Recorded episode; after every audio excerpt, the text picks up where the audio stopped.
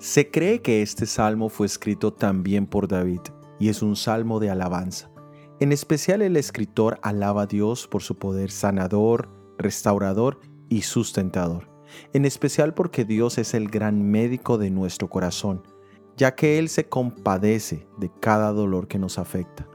Parte de la misión del Mesías sería sanar a los corazones quebrantados.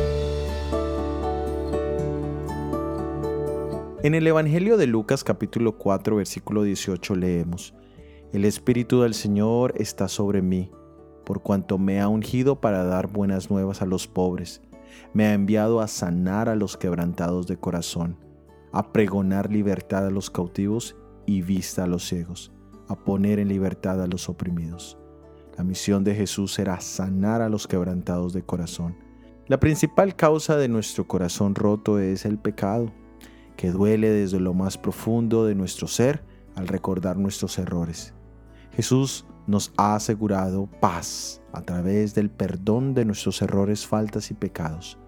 Los que hemos experimentado esto, tenemos siempre un canto en nuestras bocas y en nuestros corazones, ya que no hay nada en este mundo que pueda sanar un corazón roto como lo es la sangre de Jesús en la cruz del Calvario.